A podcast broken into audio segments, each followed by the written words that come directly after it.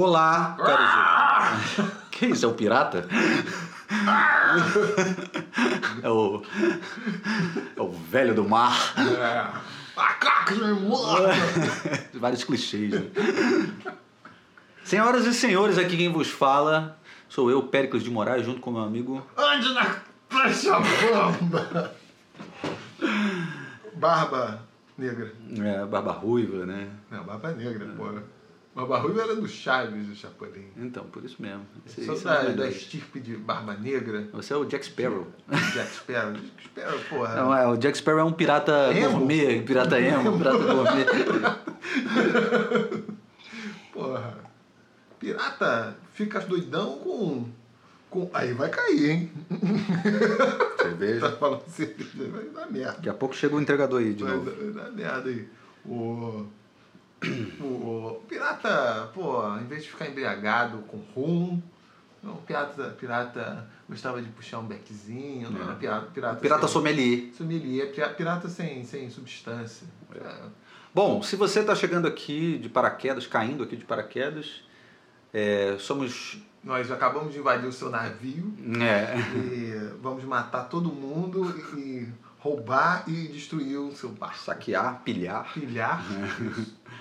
Eu sou o Pericles, estou aqui com o Álvaro Figueiró. é, Esse é o Malas Artes Podcast, no nosso sei lá qual o número do, de, de episódios.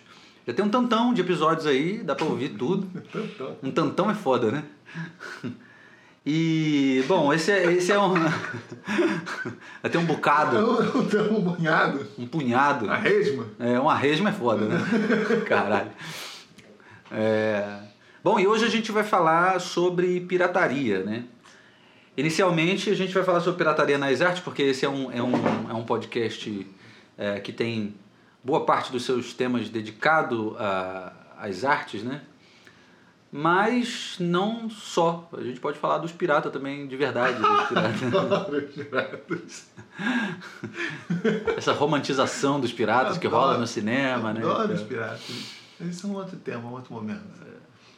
Mas enfim, diga aí. Quando chegar com meu minha, meu bergantim e, sa e saquear o galeão da informação deste podcast, né? E diga aí, diga aí. Diga o que, aí. que é a pirataria, afinal de contas? A pirataria virou um, um- Engraçado, né, essa coisa da pirataria, porque hoje em dia esse conceito ele não faz mais sentido muito, né? Se, o, o, o conceito se esvaziou, né, por conta da... Do que é mesmo a difusão, né, de, de, da, de arte em geral, né? Já não... Porque... eh, teve muito associado no início à, à música, né? Essa coisa de fazer cópia do CD, o tal do CD pirata, né? Não sei o quê. Ao DVD também, né? Cinema e tal. Mas, cara, com a, com a internet e essa coisa da galera aí aprendendo cada vez mais a como é, obter conteúdo de graça né, na internet, né? É, os próprios artistas, eu acho que a gente pode dizer que é uma maioria, meio que abandonaram um pouco essa ideia de querer ficar protegendo tanto a, a- própria obra, assim. É, existe uma, uma, uma nova percepção de que talvez isso seja bom porque ajuda a difundir a, a- o trabalho e, e também porque, assim, falando do ponto de vista da, da música, é, artistas assim no, no- do meio musical eles sempre ganharam dinheiro mesmo era com show, né? Nunca ganhou-se dinheiro com venda de disco. Isso quem ganhava era a gravadora, né? E, e mesmo hoje em dia com essas plataformas né, de streaming de música e tal, a- o, que, o que se paga é, é ridículo, né? Por cada vez que dão um play lá na sua música. Então o cara ganha pela música. E, e para o artista acaba sendo mais interessante se tornar conhecido e relevante para que exista um público exista um público querendo o show dele na cidade, né? na, na, na cidade do- das pessoas e tal, do que de fato ter pessoas apenas dando play lá na, na música, no, no Spotify. Né? Agora no cinema eu acho que é, é, não é, ainda não é assim, né? O que tu acha? Na verdade, até esse, esse o próprio conceito mesmo de propriedade intele- intelectual é uma coisa relativamente recente, né? E até porque isso está dado com as possibilidades de reprodução técnica, né? É, pô, só se começa a ter uma concepção de que você tem que resguardar a reprodução da obra quando você tem meios mecânicos para isso e consequentemente tem gente ganhando dinheiro. Que basicamente surge com, com a imprensa, né? É, então é com a imprensa que começa a surgir a ideia de que chamavam de privilégio, né? Que é realmente o privilégio que o rei concedia, né? ou o potentado, né? Enfim, o, o dono da boca de fumo estatal né? na Europa. É, permitia né, que só pudesse ter um, uma impressão autorizada e, consequentemente, todas as outras que seriam consideradas piratas deveriam ser destruídas, não deveriam ser consideradas legítimas. E isso asseguraria para o autor, em tese, um contrato só com o impressor e um controle sobre né, as cópias que estão sendo feitas, mas esse, esse, esse tipo de privilégio era restrito, né? geralmente era 5, 10 anos. Né? Tanto que nesses livros antigos, nos frontispícios, você veja assim, em latim, assim, com um privilégio. Era exatamente isso, era com. O, privilégio era justamente de que só existiria um tipo de impressão daquela obra por um dado período, né? ninguém mais poderia estar autorizado, e o editor fazia, fazia seu contrato com o autor, que também ganhava uma micharia, né? É, até porque o mercado livreiro naquela época era muito muito limitado. O Don Quixote, a segunda edição, o segundo volume do Don Quixote surge disso, né, na verdade. É, o Cervantes ficou tão bolado que estavam fazendo tantas imitações, não são pirataria, mas são imitações, né, tem isso, tem outro plano de direito autoral, estavam fazendo tantas imitações do e ganhando dinheiro com a criação dele que ele decidiu fazer a própria, porra, fazer uma sequência, uhum. né, para tirar essa galera aí que está se apropriando. Mas isso é, é, é, extremamente é extremamente recente, né? Tipo, pô, a conversão de Berna que lida sobre uh, os direitos autorais, mas para livro é que é 1880, se não me engano, é, são fenômenos fenômenos recentes. Outra, outras outras formas artísticas também estavam estavam limitadas à existência de um público que consumiria a reprodução da obra, né? Pô, o Mozart não, não, não, não conseguiu se bancar quando ele quis criar.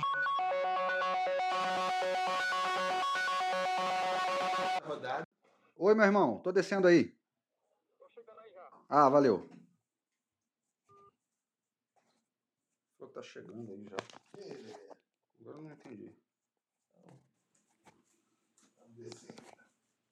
Dá um pause aqui.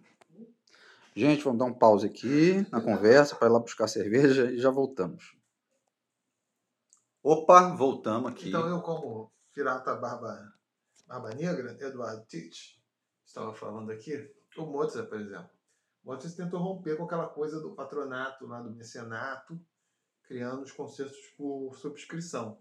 Né? A ilusão de que já tinha um público suficientemente amplo para bancá-lo, né? Isso fudeu, né? Uhum. É, Mozart, o Beethoven já foi mais bem sucedido, né? uma geração depois com isso. Mas o pulo do gato foi justamente essa, não só a expansão do, do público que ia ao concerto, né? Mas também um mercado editorial associado às partituras, que também tinha a mesma coisa, Sim. de um que também não impedia que tivesse pirataria, né? Isso aí, esse, esse, esse tema da, da, da, pirataria nas na imprensa, quando eu estou falando imprensa, enfim, nas todas as formas artísticas que era possível ter uma reprodução técnica, né? basicamente literatura, em alguma medida também música, teatro.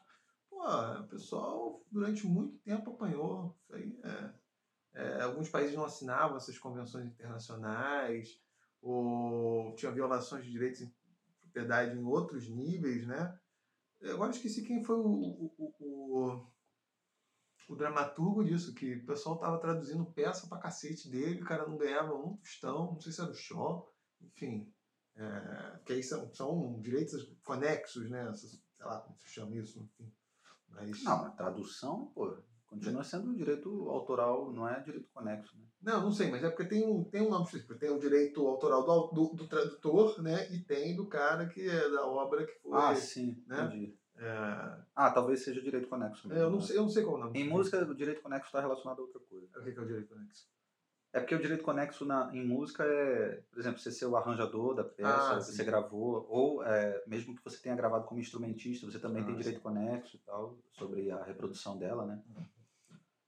Que, que é super difícil de controlar, né? Aqui no Brasil, então, é, é muito muito precário, né? A forma de. O que acontece a maioria das vezes é que você recebe um check-in lá do ECAD um valor meio padrão, assim, que é uma média, né? Uhum. Nunca é nunca é de fato controlado assim. É, deve ser então anexo, sei lá, pro tradutor. Né? É, deve ser. É. É. Mas isso, quer dizer, então a pirataria sempre esteve aí, né? Isso é verdade. É. A pirataria sempre. A, a boa. A, cara, a, real, real mesmo, é que boa parte das coisas que a gente fala que é coisa de, dos dias de hoje já estão aí no mundo acontecendo há muito tempo, né? Essa é a real, né, bicho? Igual o pessoal tem mania de, ah, não, o mundo vai acabar porque está acontecendo não sei o que. Ih, bicho, fala sério, né? Isso sempre foi uma. Sempre foi uma.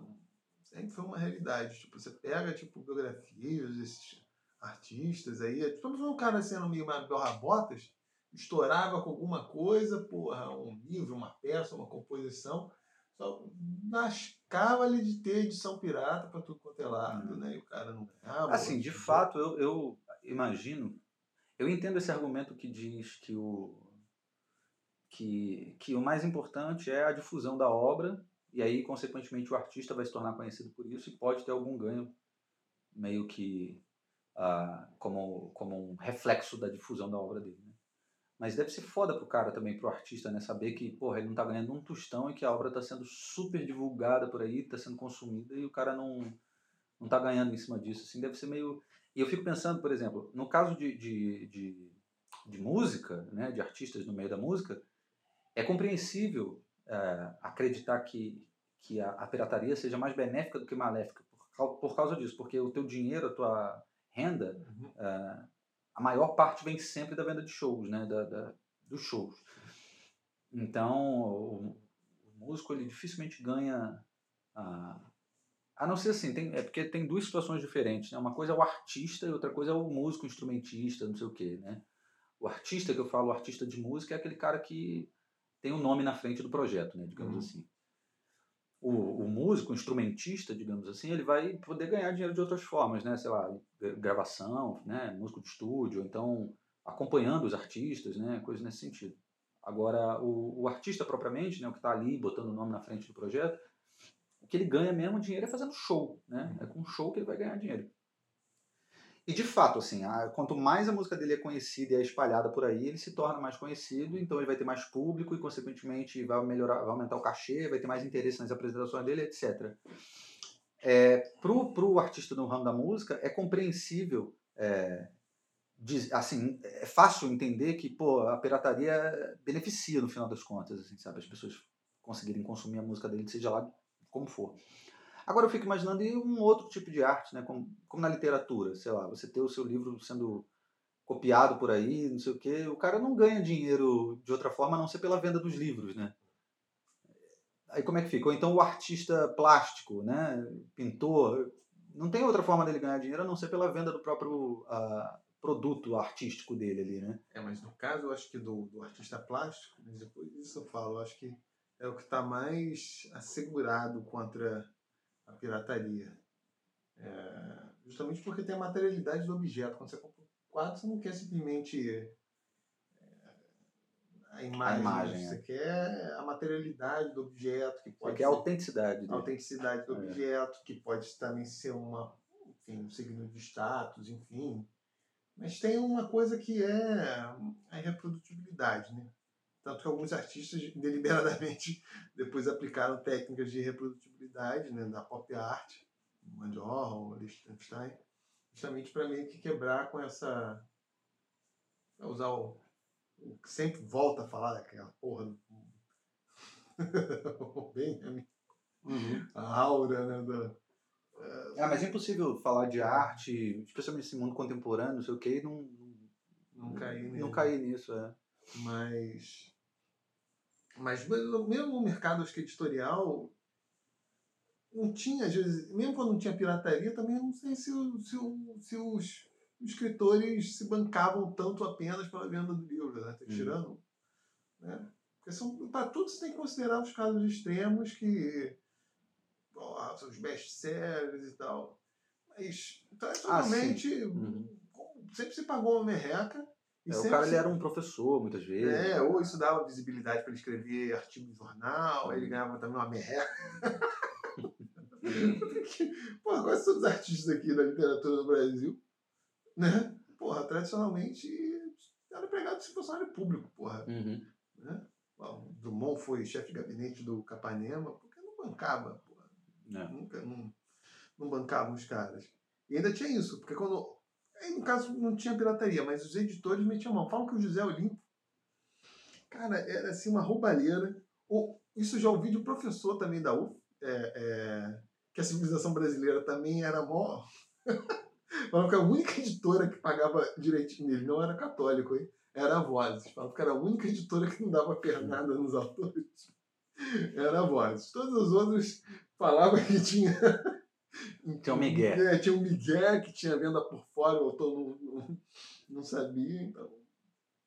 Aí, no caso, não é necessariamente um artista, mas enfim, não deixa de ser uma, uma, uma, uma propriedade intelectual. Agora, né, eu acho que esse debate todo surgiu porque você tinha é, é, uma indústria cultural em determinadas, determinados meios que tinha uma forma de controle mais estrito, né? mas assim, não tanto, no caso da, da indústria fonográfica, e bastante no caso da cinematográfica, e isso foi rompido e os caras ficaram perdidos de como que como isso ia ser, como iam fazer dinheiro nesse novo contexto que porra, as pessoas estavam na indústria fonográfica isso- isso aparece com a emergência da fita cassete. Quando a fita cassete Uhum. começa a se difundir nos anos 70, e tal, sobretudo nos anos 80, isso cria um problema. Mas ainda assim, bem ou mal, você tinha uma degradação do, do- da qualidade que implicava que, porra, se você fosse copiar, geralmente você copiava de alguém que tinha comprado o, o- o, É. o produto, né? Não- então não tinha uma cadeia assim, pô, eu copiei de você que copiou de sei lá o quê, que o som já tá uma Uhum. merda. No caso da informática já começou a dar uma. É uma. Mas como é uma coisa digital, então era comum isso, né? Tipo, você. Pô, quase nenhum dos jogos que eu joguei de computador. Era original. Até, até porque era caríssimo, né? E não tinha. E até porque não tinha locadora, até porque também tinha essa possibilidade de, de, de pirataria. E. Mas, porra, aí, quando veio internet, cara, isso aí Aí foi um desbunde foi total. um desbunde Ah, total, ah. né? Foi um desbunde total. A possibilidade de você, porra, baixar, porque mesmo com aquela lerdeza só, porra, principalmente música no início, né? Que era o que dava pelo tamanho, por causa do MP3. Porra, ali se gerou. Pô, a prova que as pessoas ficaram atarantadas foi a cagada que o Metallica fez naquela época, né? De querer. Não sei, tô por fora. você lembra disso? Não. O, o, o Metallica em 2000 ou 2001 processou o Napster, que era Ah, o tá. serviço da época, assim, que era o serviço de, de compartilhamento de. E aí o Napster ficou mais conhecido por isso, não foi? Não, o Napster era bem co- co- conhecido, acho que chegaram até a dar uma derrubada no Napster. Depois vieram outros sites, só que o Metallica ficou assim com o filme queimado pra caralho. Porque Ah. eles já não, tavam, não sacaram que já tava numa. Foi visto como uma, uma postura completamente gananciosa, antipática, né? É, os próprios fãs viram assim como uma coisa negativa. Interessante. porque já estava tendo um, um- um contexto de mudança, né? Uhum. essa, essa aprecia- a- a- apreciação, assim, tipo, pô, é um baixo, é pirataria, o cara tá perdendo dinheiro, mas compensa de outra forma. Quando sai o. Você é um fã, você vai ao show, os fãs mais radicais compram o merchan e às vezes Uhum. até mesmo o CD da É, banda. exatamente. Então, é, porra, eu. Muita coisa que eu ouvi, cara, só ouvi mesmo graças à internet. Né? Porra, coisas assim que não seriam convencionais, não seriam nem acessíveis. É... Pô, minha mãe fala isso, tipo, claro que eu tinha uma outra vivência, mas ela quer que eu umas coisas mais diferentes. Ela tinha que ir lá na Modern Sound, Copacabana, quando era Uhum. nova, aquela porra. E. Porra, hoje, cara, eu, eu falo, hoje, hoje você ignora as coisas se você quiser. Hoje qualquer um tem acesso às coisas mais obscuras. Com certeza. você consegue acessar. Mas você sabe que começou a acontecer um movimento contrário né, na, na- em música, né? É, alguns artistas, especialmente a galera do, do hip hop americano e tal, que tem muito, tem muito uma relação com essa coisa do dinheiro, né, não sei o que, da ostentação, é, tem, tem umas, umas, é, umas jogadas de marketing inteligente nesse sentido, assim, que foi começar a lançar produtos exclusivos, né? Então, ao invés de você oferecer uma coisa para todo mundo, não. É, eu ofereço só para quem é, sei lá, um membro do grupo lá do cara, né, do, da comunidade dele lá. E aí por um preço X, que é super caro, mas é uma coisa meio rara, então, sei lá, o disco só vai ser vendido nessa quantidade aqui, só realmente o membro do, da comunidade dele vai ter acesso a saber da existência desse disco, desse material, assim, né? E vai poder comprar aquilo ali. Então, a, a, é uma resposta a isso, né? Já que eu não posso controlar a pirataria, eu vou cobrar pela exclusividade, né? Uhum. Então, assim, você pode ouvir a música do jeito que Sim. você quiser, mas se você quiser algo realmente uh, sei lá, autografado pelo cara, não sei o que, vai custar caro, que é uma forma de compensar essa perda que ele está tendo pela pirataria, mas que vai dar até um certo status para o cara, né? Porque a mesma coisa da, do, da, do quadro na parede, né? Ou da, da escultura, né? Virou um, um símbolo de, de, de status mesmo, né? Você ter comprado aquilo ali daquele artista uma coisa tão limitada, uma coisa que é para poucos, né? Uhum. Como começou a acontecer também essa, essa volta do vinil, né? Essa coisa da volta do vinil foi muito por conta disso também, né? É, é claro que o vinil tem seu charme, assim, aquela coisa da capa grande, né? De, pô, ser bacana. O som ser uma merda. O som é uma merda, exatamente. Aquela porra instalada, né? As crianças arranham. É, é desgraça. Esse papo é uma romantização do caralho, né? Esse, da capa não, isso a gente tá conversando. É, é. E, então, aí acabou voltando isso um pouco, né? Então aquelas bandas é, lançavam os CDs, mas ao mesmo tempo lançavam o vinil assim com uma quantidade limitadíssima para quem era fã e queria colecionar, não sei o quê. Então vai, vai, vai indo para esse lado assim de, de oferecer o que é exclusivo, assim como é na, nas artes visuais, né, nas artes plásticas assim, da, dessa coisa de você poder ter o, o dessa coisa da materialidade, né, de você possuir algo que é que é, é único praticamente assim.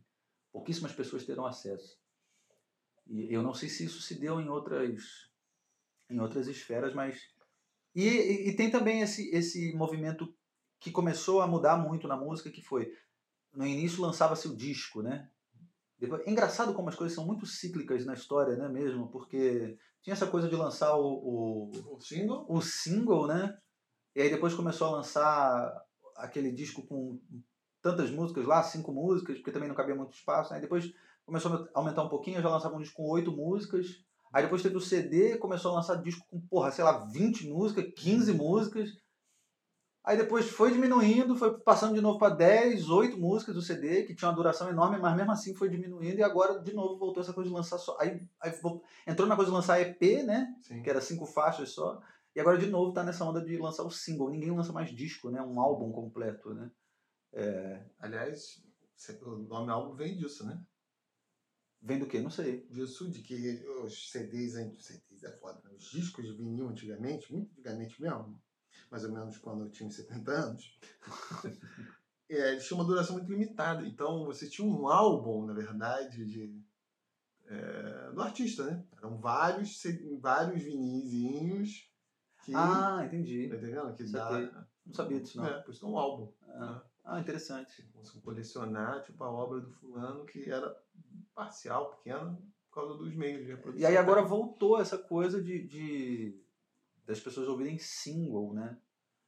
E eu não sei se essa parada da internet de algum eu, eu não sei também se essa coisa da pirataria ela tem uma relação direta com, com um aspecto social, assim, por exemplo, um país pobre, ah, as pessoas vão ter maior tendência a optar pela pirataria como, por exemplo, comprar um jogo de videogame que é super caro. Sim. Num país rico, que, porra, né, a renda média é bacana, não sei o quê, às vezes não faz tanta diferença no orçamento da pessoa, né?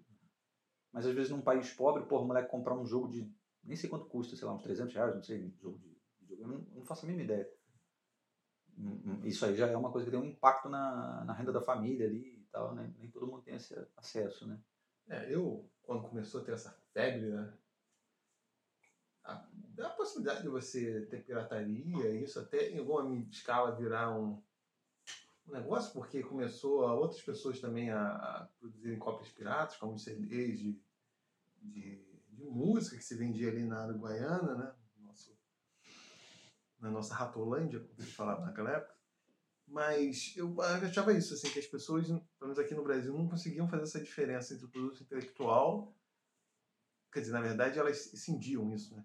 O produto intelectual não tinha valor, o que tinha valor era o produto material. Então, porra, se o CD custa só, sei lá, 5 reais na época, o CD com o produto intelectual oficial custava, sei lá, 30, 40, o cara não, não fazia sentido, porque o que ele está comprando é a materialidade do, do CD. Mas eu não sei se é uma coisa. Talvez possa ser mais agudo essa, essa, essa, essa sei lá, esse desinteresse ou essa falta de vontade de comprar o produto meramente digital. Porque isso é tão generalizado lá, porque o mercado mundial mudou, né? Uhum. E a grana desse mercado não estava aqui na aqui em, Kubanacan aqui, em Sucupira. Estava lá nos países... Como é que os índios chamam Pindorama, né? Pindorama, lá nos países desenvolvidos, né? E as mudanças lá, eu, eu, nem duvido que de fato mais gente compre música pelo iTunes, etc e tal. Uhum. Mas, uhum. eu, eu, eu realmente falo, eu tenho uma dificuldade muito grande para comprar um, um, eu, eu não compro. comprar um, um, um arquivo digital, Eu né? não compro, eu não compro. Eu, para mim não faz sentido. Mas um CD, principalmente uma banda que eu gosto, que eu gosto, ou que tem um projeto gráfico, eu compro. O livro eu compro até hoje. Não, eu, eu, o que eu é. compro assim de música é. Eu não compro de artista grande, não. O que eu compro é a galera, artista independente, vai gravar um disco, tá fazendo um crowdfunding, entendeu? Aí eu vou lá e aí contribuo e aí acabo ganhando, né? Porque você contribui Sim. com uma, um valor, você acaba ganhando o CD em MP3 depois, né? Uhum. Tanto que normalmente quando eu contribuo, eu nunca faço questão de ganhar a recompensa do CD físico, né? Para mim é. só o CD digital tá valendo assim. E é, é, a forma como eu acabo comprando assim, tipo, aí vem lá com a capinha, não sei o quê. Mas é a única maneira que eu compro música, porque na verdade o propósito é mais contribuir ali para o cara conseguir concluir o projeto do que de fato pelo pelo produto, assim, sacou? Eu, eu, eu, eu, mas lá fora isso também aconteceu, então não sei se é um fenômeno só daqui, né? Isso é coisa generalizada, porque teve essa ruptura de que, porra, os caras. Há outras formas de. de as pessoas continuam indo ao show, continuam comprando merchandising, mas a materialidade do, do, do objeto artístico que se consome é que se meio que se que se perdeu, né? E, é, e eu me lembro que quem chiou muito no início foram alguns dos grandes artistas que estavam que, eram os que abocanhavam a parte do leão nessa indústria cultural, nessa indústria fonográfica. Né? Mas esses Algo... caras sempre ganham tão pouco dinheiro com um disco, cara. É, é, estranho pensar que. Mas acho que dentro daquele universo dos que ganhavam pouco, assim, dentro do disco, eram os únicos que ganhavam alguma coisa significativa, né? Porque sempre houve um, questionamento a respeito dos papel, do, do papel da, das gravadoras nisso, assim, porque, porque quando esses artistas gravavam um disco, era a gravadora que se tornava dona do, do fonograma, né? Então o cara ele não tinha direito mais sobre o fonograma. Hum. Ele tinha, tanto que ah, isso aconteceu muito, né? De artistas venderem, a, acabarem acabar vendendo a obra completa e aí depois as, as, gravadoras continuavam lucrando lançando aquela porra daquelas coletâneas, né? Sim, sim as melhores de não sei quem, as 10 é. mais, as 20 mais, não sei é. o que. O artista mesmo não estava mais ganhando por isso. Quem estava ganhando era só a gravadora. Sim. Então, sei, eu tenho dificuldade de acreditar que. Eu não sei, realmente. É. Não, a Radiohead aconteceu isso, né? Radiohead em 2007, quando lançou em Rainbows, eles decidiram lançar o CD, porque o contrato, eles tinham um contrato de cinco discos com a mais, se não me engano, e já estava rompido e eles ficaram naquele limbo, naquele período assim, sem saber, porra, qual vai ser o modelo que nós vamos adotar, e lançaram na internet, pagava, tipo aquele Pays as want, quanto paga como uhum. você, quanto você quiser, né? E, pô, também foi um choque também na época, cacete a 4. E depois a gravadora fez exatamente o que você fez, lançou o catálogo antigo é, caras, é. e eles nem estavam cientes da parada, né? É, porque a gravadora eles, virou dona do é, troço. Tanto que eles, eles desincentivaram não compra. Não compra, né? É. Então, aconteceu depois um movimento dos artistas comprarem de volta os direitos, né? é. né? Para poder usar ao longo da carreira e tal, porque realmente era, era uma coisa muito injusta, né? Porque o que existia era um acordo que, ah, a gente vai fazer um contrato de tantos discos aqui, você vai gravar, a gente vai bancar a estrutura, né, do, do projeto, mas é tudo nosso depois, você não tem direito sobre nada. Era um modelo que privilegiava a gravadora nesse sentido, mas é, é compreensível, é, porque assim, se a gravadora está bancando, é, é, claro que, porra, ser dona da porra toda é foda, né? Como era o que acontecia muitas vezes, né? Os caras eram donos de uma pequena parcela, assim, né? Ou em alguns casos nem isso, né? Ah, o, o caso do Tom Jobim é um clássico, né? De, de, de assinar um contrato nos Estados Unidos falando inglês mal pra cacete sem consultar um advogado da confiança. Os caras foram lá, assinaram o contrato para aquela porra daquela garota de Ipanema ser gravada em inglês lá, não ganharam tostão nunca daquilo. Ah, é? É, o processo corre até hoje. Foi gravado pelo Frank Sinatra, depois virou um sucesso, não sei o quê. É, assinaram o contrato com a gravadora, não, não entendiam nada. Lendo porra de um do juridiquês em inglês ainda por cima, né? Se fuderam. Com maltas, doses de De uísque, porra. A base de charuto e uísque, né, cara? Se fuderam, não ganharam nada. Não ganharam nada. O processo corre até hoje aí, a família, o, o filho do Tom Jobim, o neto também, por causa disso. É. É, é, era um ambiente muito perverso, né? Esse ambiente das gravadoras. Assim. E aí eu não sei. É, hoje em dia eu consigo ver com, com, com bons olhos esse cenário da, da, da música especificamente, assim, porque eu, eu gosto mais do modelo como é hoje em dia. Assim. Eu gosto dessa jogada do mercado independente. E eu acho legal esse cenário de, de lançar single uhum. ao invés de lançar disco, não sei o que. Eu acho isso muito mais interessante, assim, porque a pessoa foca num determinado projeto, né, e tal, conclui ele, depois vai e foca num outro. Eu acho que funciona bem. É... E essa parada da pirataria, propriamente assim, acho que para o artista pequeno, o artista independente, acho que não faz a menor diferença, para falar a verdade. Porque esse, então, esse que definitivamente a vida dele é, é, é, é show. É gig, né? Como a gente fala. É o cara tocar. Ele tem que tocar. Se ele não tocar, a renda é, é muito diminuída. Tanto que agora na pandemia está havendo esse. Né, muitos artistas, assim, pessoal, músicos, né? Estão tendo muito problema, porque a, a, maioria das pessoas vive exclusivamente de tocar, né? Uhum. Muitas vezes tocar na noite, ou então se, é um, se já é uma pessoa que tem um trabalho, né? De, de fazer shows, se apresentar nos editais, né? Os editais de cultura que, que, que são assim para te contratar, né? Tem muitos uhum. editais que são assim, né? Para contratar o teu show para você ir tocar em uma outra cidade, não sei o quê.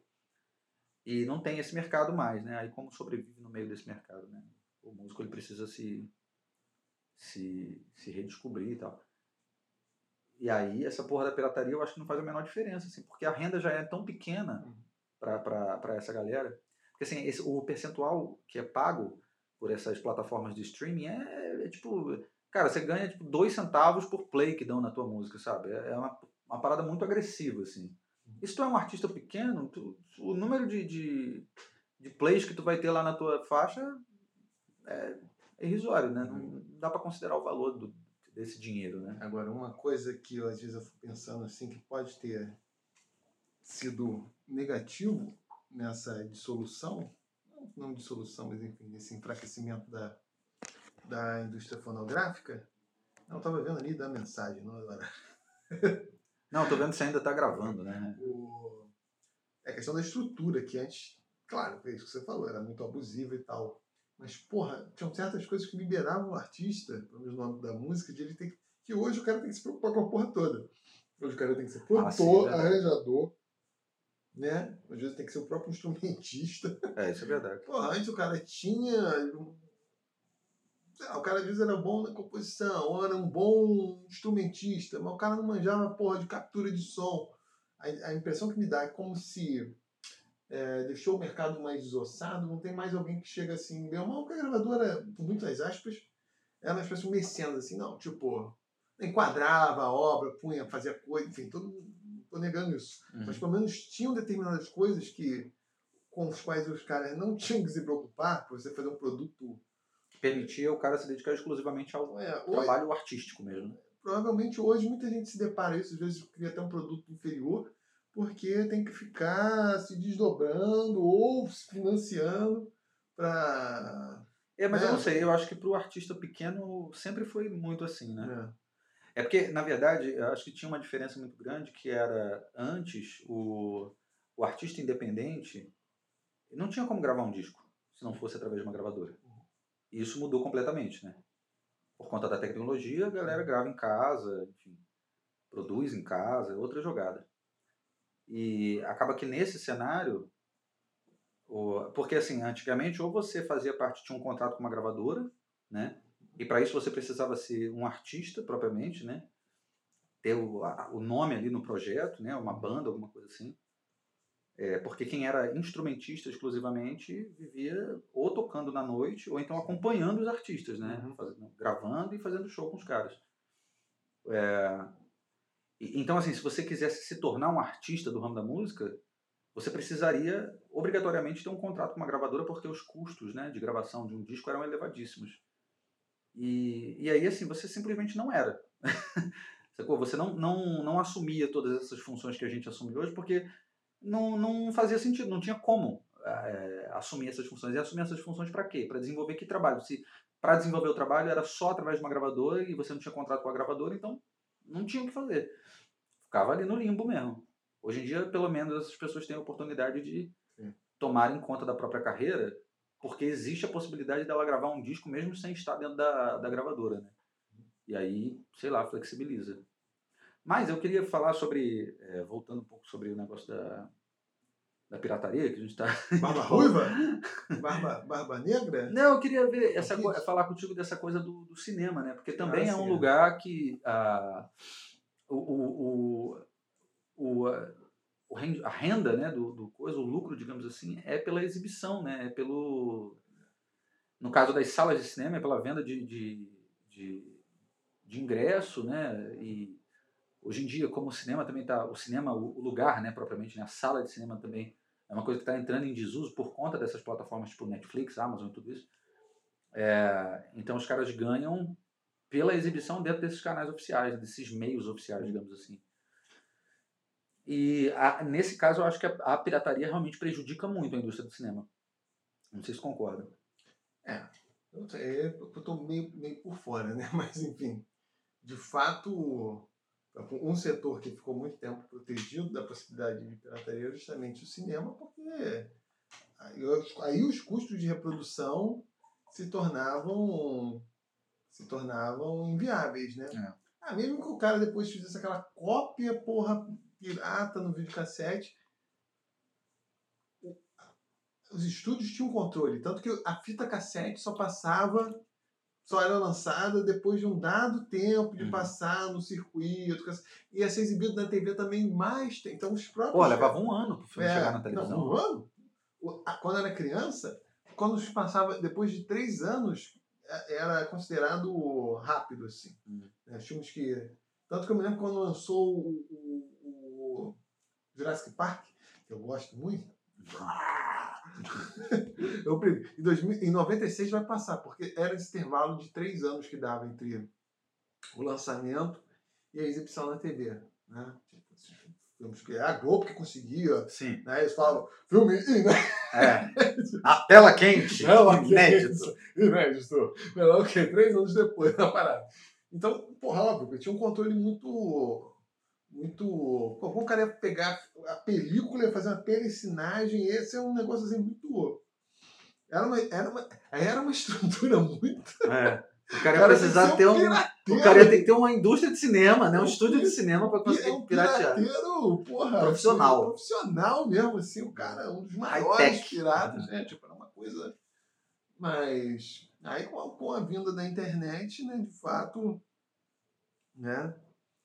Mas, ao mesmo tempo, eu me lembro que se falava muito disso, porque o Tropa de Elite teria tido uma repercussão muito grande, não pelo Graças circuito, à pirataria. Né? É, não pelo circuito oficial, mas por causa da, da, da quando o filme não estava sendo lançado, né, foi, teria sido muito mais consumido pela pirataria do que mas aí, enfim. E essa foi uma época em que as pessoas filmavam a sala de cinema, né? Engraçado, né? Uhum. O filme pirata não era tipo assim uma cópia da, da parada era um lance de nego entrar dentro da sala de cinema, assistir o filme filmando. E aí reproduzir aquilo no, no CDzinho lá, no DVD, e aí a galera assistia aquele filme todo esquisito, assim, com aquele som cheio de reverb da sala de é. cinema, assim, muito estranho, né? Aquela imagem meio embaçada.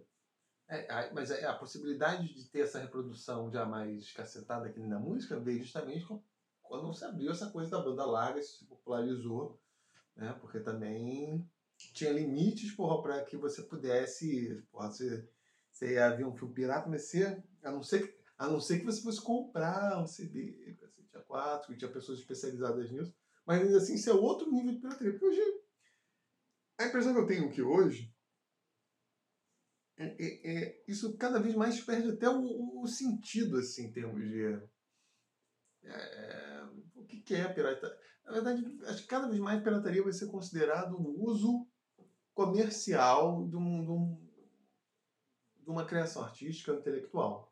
Né? Uhum. Que é basicamente a base do Creative é Commons. É você né? tirar lucro de alguma coisa é. que você não é dono, você Sim. não é proprietário. É, ou, porra, sei lá, fez uma música. Aí chegou um, um, filme do.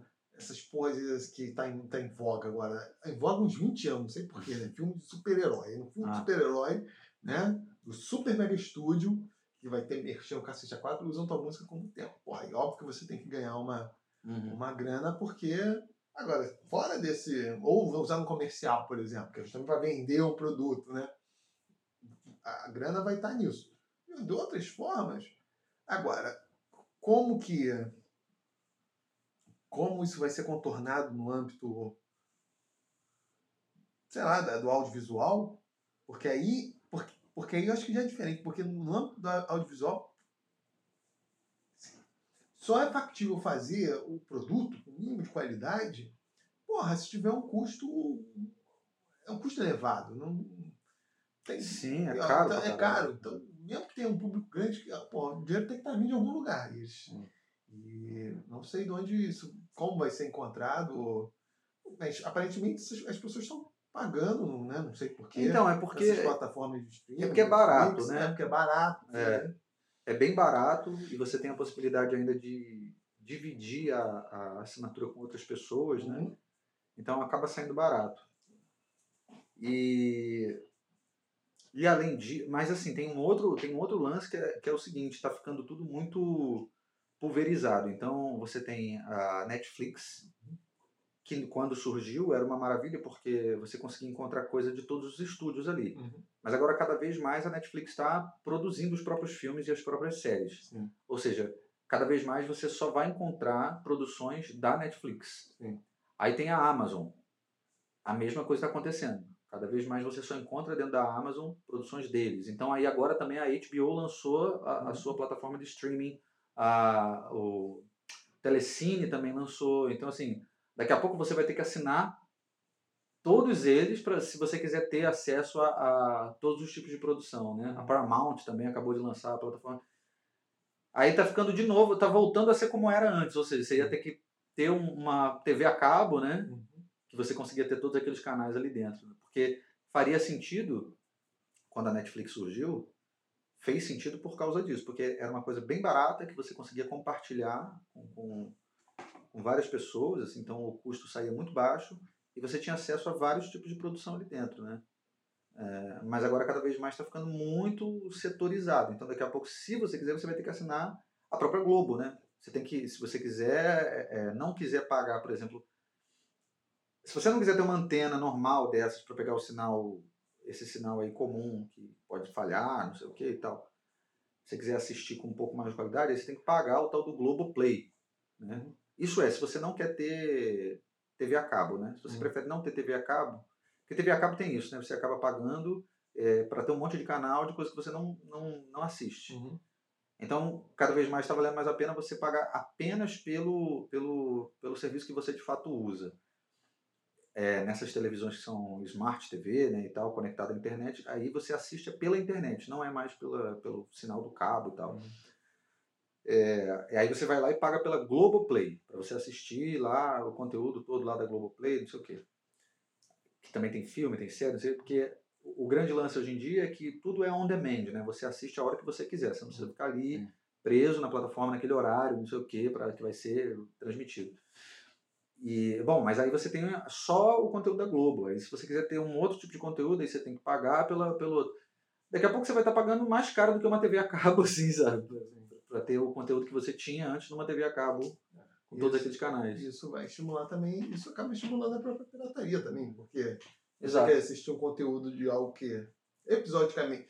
Porque dá para dizer assim, ah, você fideliza tipo, o público que curte aquele tipo de produção, então ele assina um dado canal, porque. Porque. É, também não sei se os caras estão fazendo esse cálculo. Vai ter sempre uma galera que vai dar uma pirateada porque não acha que vale a pena assinar esse canal, porque só esporadicamente tem coisas que interessam, uhum. né? Mas aí começa também a ter difusão de. é, pois é. Não, e tem aquela coisa das pessoas é, é, dividirem, a, é, dividirem não, assim, mas é, compartilharem a senha, né, assim, com, com os outros. Aí, tipo, você está pagando, mas o outro consegue acessar lá da casa dele também, é, entendeu? Aí, tipo, É, aí você não garante nada, né? Que, você, que tipo, a pessoa que está pagando é de fato a pessoa que está só ela usando é. o produto, não sei o quê. É. De novo, eu, eu acho que isso pode ter alguma relação com, com o nível de pobreza do país, cara, porque eu acho que quando a população vive numa situação ok, assim, o nego não vai pensar em ficar, porra, Sabe, assim, dividir, não, vou pagar, pago só um preço, mas eu divido com ele, que aí isso é mais barato, aí... É, pode ser. Mas, mas eu acho, porque eu já pensei assim, mas eu acho que, que essas realidades estão dadas em todos os lugares, tem a ver com uma mudança mesmo de como as pessoas percebem é, o que, tem que se pagar e, que tipo, que, que, tipo de conteúdo faz sentido ser, ser pago, né? O que estão oferecendo de fato é, que faz sentido eu pagar. Né? O cinema teve esse dilema em alguma medida no início. No início, no início é foda, né? No início da TV, né? Quando surgiu a TV. É, porque a ida ao cinema antes da TV era uma coisa, mas nos Estados Unidos era uma coisa assim, o pessoal ia duas vezes, tipo, Uhum. mesmo no Brasil também era comunismo, assim, era uma frequência. Ah, sim. Era, porra, assim. assim, a população dos Estados Unidos, quantas pessoas. A gente tinha muito cinema de rua também. Quantas pessoas iam ao cinema nos Estados Unidos nos anos 40? Uhum. Tipo assim, porra, três vezes, quatro vezes a, a população. Tipo, porra, um, um, quase um hábito diário. Né? De fato, quando surgiu a TV, teve um vazamento. Eu cheguei a pegar essa fase ainda aqui, ah, moleque. não, não, ainda aqui, né, assim, da gente ter muito cinema na rua. Sim. Era bem barato até. Eu cheguei a pegar uma época, não sei se você lembra disso, que você entrava para assistir o filme e o filme ele ficava passando em looping. Sim, aí, tipo, claro. tipo, às vezes você entrava no meio do filme Sim, e você é. ficava esperando para ele recomeçar para tu entender o que que tava rolando. Sim, aí tu ia é. embora no meio dele de novo, assim, porque tu já, já tinha... Tu assistiu o filme, não, não assistia do início ao fim, tu assistia do meio ao meio, às vezes. É, né? ia chegar no filme, porra, pegar com um bonde andando, é. Tinha isso. E quando a, a TV se difunde nos Estados Unidos nos anos 50, a indústria cinematográfica sofreu um baque muito grande. Tinha TV nos Estados Unidos desde antes, mas se difunde nos anos 50. E é por isso que os caras começam a investir em outras paradas, tipo aquela porra do cinemascópio, que é aquela tela fugindo daquele formato 4, 4x3, né, que é da televisão, mais quadrado, próximo ao quadrado, para aquele que emula a forma como você vê que é mais alongado, enfatizando cada vez mais filmes em cores ou com som estéreo, coisas que tem uma experiência imersiva que a TV não proporciona, mesmo hoje com esses monitores maiores não continuam proporcionando. Não sei se vai ter também algum tipo de migração é, para esse âmbito assim, de experiências mais imersivas que você só vai conseguir ter mas no, eu, aí que num tá. dado lugar. Não, só para ver, porque essa coisa foi tão, foi tão doida assim nos anos 50, essa necessidade do cinema se reinventar, e acabou tendo um nicho que obviamente não era mais a, né, com a mesma centralidade que tinha na vida cotidiana como era antes da TV, mas continuou também sendo uma indústria lucrativa. O pessoal, o cara investiu em tudo, em todas as maluquices que eram, que eram possíveis, né? Sim, 3D, Essa coisa 3D que, que, é. que, acabou voltando, né? É. Vai, volta. Com aquele negócio dos cartões que você cheirava, é. sei lá o quê. Tinha. Não investiu ainda, né? É. Inventando do, formas de tornar a experiência interessante, né? De atrair público. Pô, essa do cheiro, cara. É. Então, os filmes você cheirava, É. riscava a cartela e sentia o cheiro. Pô, ideia de pra caraca, mas a pessoa tava dando um tiro. Algumas dessas inovações ficaram, né? E eu, eu particularmente prefiro assistir no cinema. Acho, mesmo com nossas salas de exibição sendo uma merda, que são muito escuras, né? São, Eu também gosto da experiência de ir ao cinema, assim. são muito escuras que eu tô falando. A projeção é muito escura. né? A sala Só tem que ser escuro. né? É, a projeção que é muito escura aqui. né? Eu, eu, eu gosto de ir ao cinema. é, A coisa do som também é um negócio que eu curto bastante, assim, no cinema em geral. Eu adoro o Odeon, cara. Não sei se tu gosta do Odeon. Eu vou, já- vou não, ih, já fui algum dia, né? Porque agora ninguém vai a lugar nenhum. Exatamente. Eu gosto do Odeon. Aquela sala bem grande, assim, aqueles assentos muito confortáveis e sempre muito barato, né, também. E engraçado que é mais barato fim de semana do que dia de semana. Não sei se você já reparou isso. Ah, sim, sim. É. que é o contrário da lógica Ah, dos não, outros. No centro, fica tá? vazio, exatamente. É, aí eu, eu gosto da experiência de ir. Muitas vezes eu me incomodo com o fato de ter que dividir aquela experiência com pessoas que são meio chatas, né? Tem gente que enche um pouco o saco, às vezes, quando está no cinema. Mas tu não tem controle sobre isso, é a mesma coisa de ir ao teatro, por exemplo. É, mas assim, eu acho que é, é, é uma indústria que. E a padaria também. A padaria? Como assim? Não entendi. É, também, isso é a mesma experiência que você tem no Ir cinema e a padaria. Você não controla o comportamento do... É, exatamente. É. É, eu digo assim, estando na sua casa, né, você tem o maior controle do ambiente ali e tal. Mais ou menos com a porra do meu vizinho. É, mas eu acho que essa, essa indústria eles conseguem ganhar muito hoje em dia porque eu acho que na verdade eh, pode ser que o formato esteja melhorando para a indústria do cinema porque tem sido mais lucrativo eu acho é- essas essas plataformas de streaming se bem que agora tá me dando um bug aqui eu tava, eu tava pensando no argumento e me veio uma outra coisa porque é o seguinte eu ia falar é, essas produções elas fecham os contratos com essas plataformas de streaming então tipo o cara compra a produção para poder estar dentro da plataforma dele, para ter o direito de exibir na plataforma dele, faz um contrato lá durante tantos anos e tal. Porém, essas plataformas agora estão produzindo o próprio filme, né? E aí eu fico imaginando como é que está sendo isso, assim, tipo, a grana, né? Essa grana está entrando ou na verdade a plataforma está ganhando, ou na verdade a indústria está ganhando porque a plataforma contrata para produzir o filme, né? Sacou? Não sei Sim. se eu consegui fazer entender. Você não, você, não, você não sabe se, em que medida a plataforma é só um canal, né? Isso. Ou se ela é, de fato, quem está gerenciando a produção como... É, e aí como é que Como- ficou o lucro disso, né? Se é só pela exibição? Porque essas plataformas não têm propaganda, Sim. sacou? É, mas isso mesmo no cinema mais... Ganha pelas assinaturas, mas é tão barato. Será que se paga? Mas mesmo no, no, no cinema mais. Não mais tradicional, aquele modelo. ah, mas, mas Hollywood, a partir dos anos 60, começa a ter esse. Tipo, a, os filmes do Kubrick. Os filmes do Kubrick eram produzidos por. É, como uma firma, às vezes, que é criada ad hoc para produzir aquele filme, né? E, e o estúdio banca em parte e depois se incumbe da, da, da, da, da distribuição, né? mas tinha um nível mais diferenciado de ingerência. No início da carreira do Kubrick, não. Né? Quer dizer, no início, sim, quando ele estava completamente independente. Ele teve uma fase assim, quase toda independente, teve uma fase atrelada ao estúdio, mas isso, ó. Você me banca, financia, distribui, mas aqui quem está cuidando da produção sou, é mais, sou mais eu. Tipo, na verdade, você está subcontratando uma firma que vai. Então, não sei como isso funciona também hoje. Provavelmente funciona com esses dois. Deve funcionar com esses Modelos, né? com esses dois modelos, né? E essa coisa que você falou agora do, dos canais e da coisa setorizada me lembra como era o modelo cinematográfico também, antes da dessa coisa da emergência da, da, da TV. As salas de cinema eram salas vinculadas às empresas distribuidoras, Hum. né?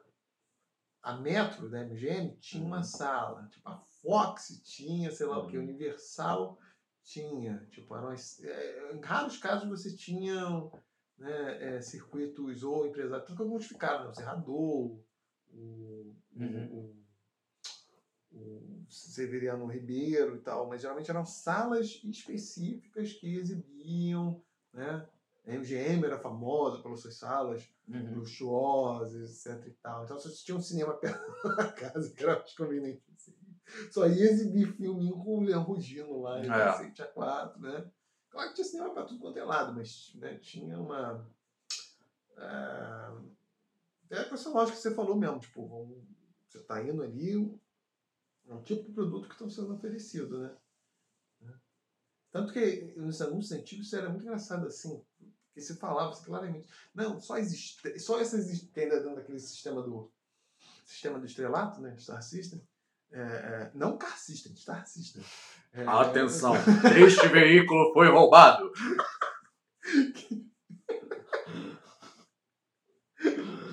Essa estrela está fazendo muito sucesso. Atenção! Esta estrela está estrelando. Está estrelando no filme da Metro. O... Era isso, fala assim, as melhores estrelas, melhores astros, o fulano, Clark Gable, só aqui, sei lá o quê.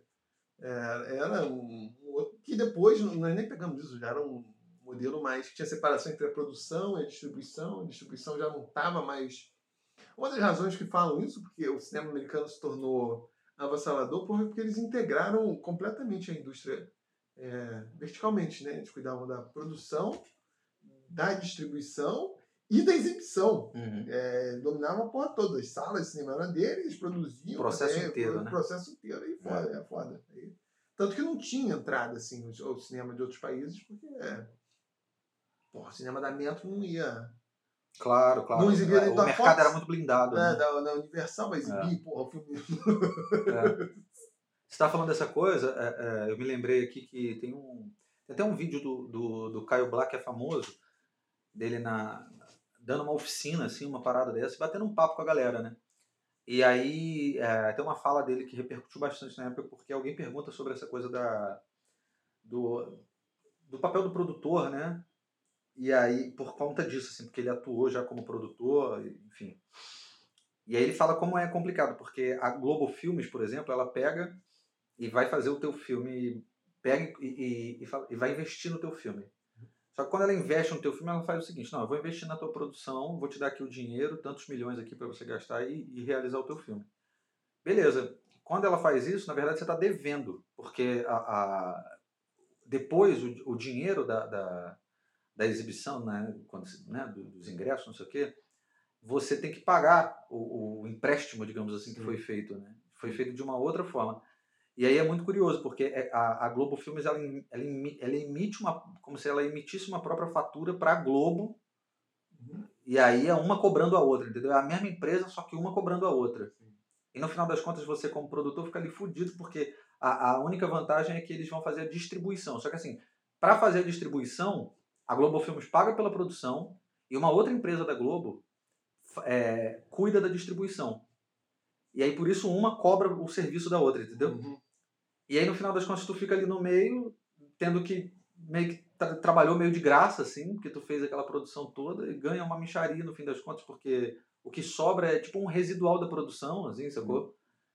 Mas você não lucra na exibição quando o filme ficou pronto, né? Então, uhum. o... porque é uma indústria muito cara, né, bicho? Sim. Então é, é muito difícil. O cinema é, é, é uma parada muito complicada, porque envolve porra, inúmeras profissões junto é. ali, uma estrutura gigantesca, é, é, uma, é, uma, é uma indústria muito difícil. Por isso eu fico pensando que é uma indústria que, né, já que a gente está falando dessa coisa da pirataria, é uma indústria que de fato a pirataria pode, pode ter um, um impacto, assim, né? Porque é difícil lucrar com o cinema, né? Eu acho que esses caras eles não ficam ricos com o cinema. Eu acho que eles, eles podem, esses grandes diretores, acho que eles ganham dinheiro por um outro motivo, assim, sabe? Por, por ter se tornado um grande diretor, ele, ah, sei não, lá. Ele, é, ele... é, não, eu não sei, porque, porque o cenário. E não à toa teve uma especialização muito grande, assim, porque o cinema americano é tão. O único cinema universal que existe, né? Uhum. O cinema universal que existe é o cinema americano. Justamente porque eles tinham conseguiram montar um modelo de negócio que era centrado no próprio país, que, que tinha uma afluência, uma população grande o suficiente para bancar aquilo no, é, só no âmbito nacional e depois exportar para o mundo e, porra. Porque ninguém mais consegue competir, não. Não consegue. Não, nunca conseguiram. Os países da Europa não conseguiram. Ah, tipo. Tanto que, porra, até hoje os filmes europeus são, são relegados à ideia de filme, porra, de rádio, cult, cult, é. mesmo que não seja, uhum. não sejam, né? Mas é exatamente o que você falou. É uma, é uma, uma uma indústria tão cara que só o país mais rico do mundo mesmo consegue bancar de É, verdade. durante um tempo era um país, porra, não só o país mais rico do mundo, mas era o país muito mais rico do mundo. É. Pô, no final da Segunda Guerra Mundial, os Estados Unidos tinha metade do PIB mundial. Pô, esse negóciozinho que não dá nem pra conceber hoje. Tipo, porra, né? Um país era metade do mundo, né, cara? É um negócio muito. Ah, tá, tá, tá, a Europa tava toda fodida, o mundo todo tava. Arrebentando. Pô, mas era muito dinheiro. Então, então, mas ao mesmo tempo eu pergunto assim: porque o público quer ver as super mega produções. E quem que vai oferecer isso? Então, em algum lugar. É isso tem- Hollywood. é, pode migrar para outro lugar, não sei, Uhum. mas enfim. É, algum lugar vai, vai dar algum jeito de concentrar de recursos para bancar essa porra, porque é um tipo de arte muito. Não, tô com o cinema novo aqui. Tem minimamente essa cuca assim que caralho, não dá para fazer o cinema. Exatamente. é. Porque é, você falou, cara, é caro pra caralho, é gente pra cacete, é muita. É muita.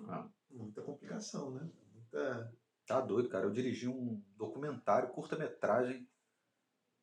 Pô, três câmeras e é uma loucura fazer. Três, pô, é. É uma loucura fazer aquela porra, tá doido, cara. É. Não dá não. Envolve tanto de uma equipe de 15 pessoas. Nossa, super produção. Caralho, pra tu ver, hein? porra. 15, caralho. E eu, meu, a primeira vez dirigindo documentário. Caralho, 15 pessoas. Porra, pera, isso é É. caralho. 15 pessoas, mas é porque não foi. ah, Eu tive, a equipe foi montada dentro de um contexto de ah, acadêmico, né? Então eu ganhei uma equipe, digamos assim. Eu não, eu não. Eu dei sorte, digamos assim, sabe? Porque a coordenadora lá da pós-graduação é, coordenava também um, um- grupo de pesquisa e ela pegou esse grupo de pesquisa e inseriu dentro do projeto.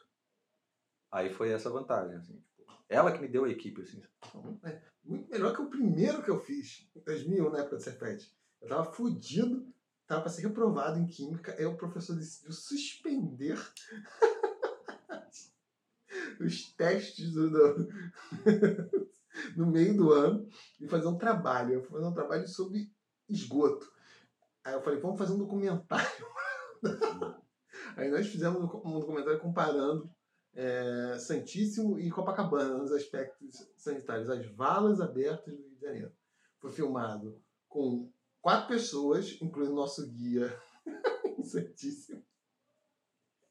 Foi editado de um videocassete. ah, e um aparelho de som para pôr as músicas. Esse é o nível de produção. Pô, cara, você é Hollywood, pera. Hollywood, Hollywood, é. 15 pessoas, puta que pariu. Tu É, comprou um equipe Porsche grande. depois disso. Comprei o Porsche, fiquei milionário, cara. Caralho. É. É um documentário sobre música, né? Sobre, sobre choro e tal. Dá o nome do bicho, porra. O documentário se chama Entre Músicos e Pavões, o Choro. É um documentário que fala sobre. Tu já viu? Acho que não, né? Não. Você não sabe se vender, porra. É um Faz, faz documentário, o jabá aí, porra. documentário Muito bom, não do- vi, mas muito bom. Obra-prima, né? É um documentário que fala sobre a prática da música instrumental, do chorinho, né? É, propriamente, na, na periferia, né? Tá no YouTube? Tá no YouTube. Tá no YouTube aí, ó. É isso. E é, tá lá no meu canal, é só entrar. Péricles de Moraes, me procurar lá no YouTube, Moraes com I. Aí você consegue encontrar o filme lá. É um, é um, é um curta-metragem, tem 15 minutos cravadinhos, assim, 14, 59, 58. E, na verdade, ele foi o projeto final da, da pós-graduação que eu fiz. Né? Eu fiz uma pós em, no IFRJ, né? Fiz uma pós em artes, né? Na verdade, em artes, é, é, tipo, é um curso que o nome é meio... Esses cursos genéricos, né? Linguagens artísticas, cultura e educação. É, até parece, né? Tu consegue dar conta dessas três coisas em um ano e meio, né? E aí foi lá no IFRJ, mas na verdade era uma pós em arte sob a ótica dos estudos culturais, assim, né? Das ciências sociais, mas mais especificamente dos, dos, dos estudos culturais. E, e, aí, e aí a jogada que você podia, ao invés de apresentar uma, um trabalho escrito, né, monográfico e tal, você podia apresentar um produto. E aí, como eu sou essa pessoa que gosta de, de produzir, né, de fazer, botar a mão na massa, ao invés de ficar só teorizando, aí eu preferi apresentar um produto. Só que eu me fudi, porque eu fiz os dois trabalhos, porque no final das contas você tinha que apresentar um memorial, memorial descritivo do teu processo, só que não era só descrever o processo, você precisava fazer uma reflexão teórica também. E aí eu não consegui fazer um negócio cagado e cuspido, fui fazer um negócio decente, né? Então eu escrevi um memorial, caralho, que. Porra. Era, era, foi, uma monografia completa que eu fiz. Você ia, você ia ganhar um, um doutorado honoris causa É. e o- um Oscar se você tivesse para ser reprovado em Química, então. Exatamente, é. Aí tá lá, mas não me serviu pra muita coisa, não. Assim, tipo, eu não usei o documentário pra muita coisa. Porque até exibi nos, nos festivaizinhos, assim, essas coisas. Ah, mas é porque não é bom.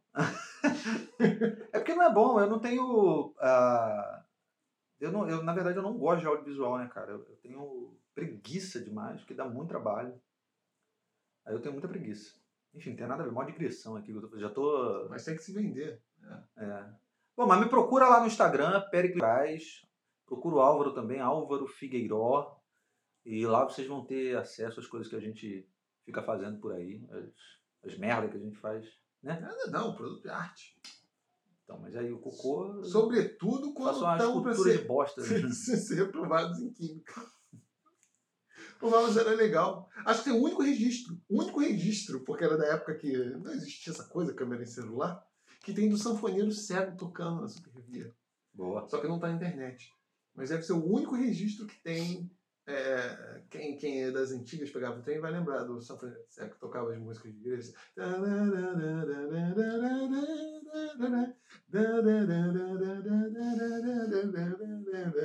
Era isso. Só que Tristeza, hein? Caralho. Não, que tristeza. Eu falo exatamente isso. Que tristeza, cara. Essa reação é exatamente a minha com 15 anos, 16, falando assim, falando, porra, Que porra. Pois é. Ai, ai. Bom, Bem- enfim, você quer. Não, eu ia falar uma coisa, enfim, mas fica aqui com um adendo solto dessa. Quando eu falei do Creative Commons, como, como esse, esse debate, para variar, porque aqui nada é muito claro, ele é nebuloso, porque mesmo para questões hoje que estão consagradas, para o direito, outro nível que você fala pirataria, que está agora na moda aí com Dona China, com seu Xing Ling aí pirateando todo mundo, aí, da propriedade intelectual. Ah, assim que eles quebram patente lá e foda-se, né? É, mas no século XIX, na pátria do liberalismo, a Inglaterra, que enforcava a gente por roupa de, de- de colher, mas é a pátria do liberalismo, teve um debate muito sério sobre essa coisa de. Porra, o inventor tem o direito de, de, de, de patentear seu processo? É, ou isso é uma forma de você criar falsos monopólios? Né? Hum.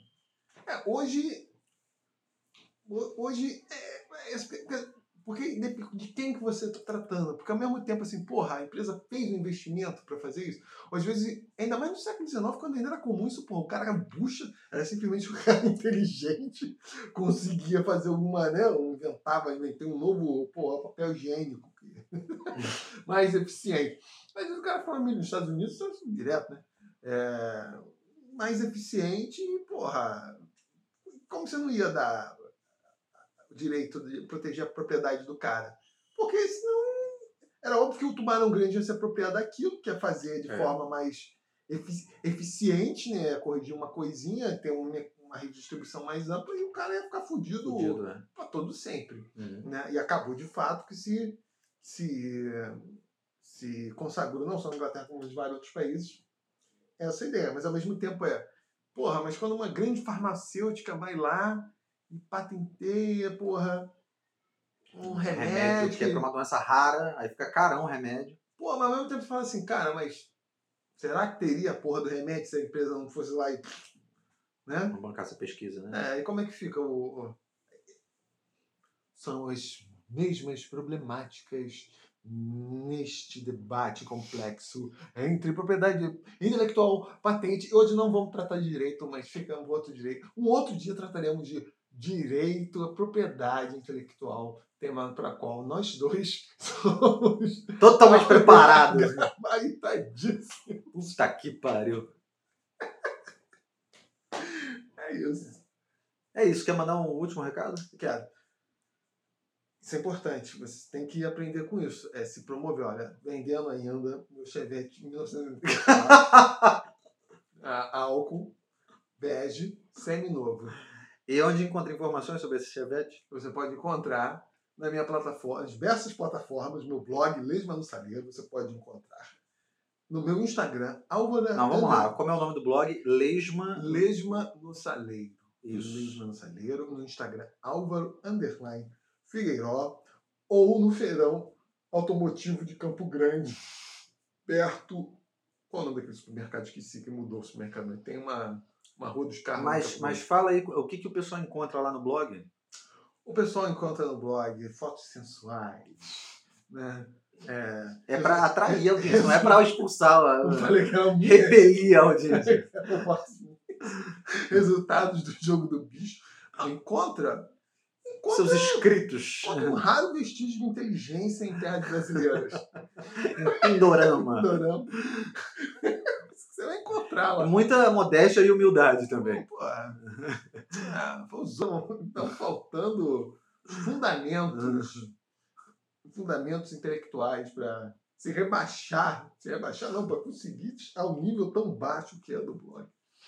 Beleza. Bom, gente, é um prazer ficar falando de coisa nenhuma aqui sempre. Isso. A gente se encontra no próximo episódio. No próximo, no próximo episódio eu relato onde, onde eu já usei, eu já usei, eu já usei, eu já usei esse, esse negócio do, do chevette numa cantada e numa festa junina. Eu falo isso. Vai ficar, vai guardar, vai deixar o pessoal curioso. Cliffhanger. Beleza. Valeu, um abraço. Vou mijar.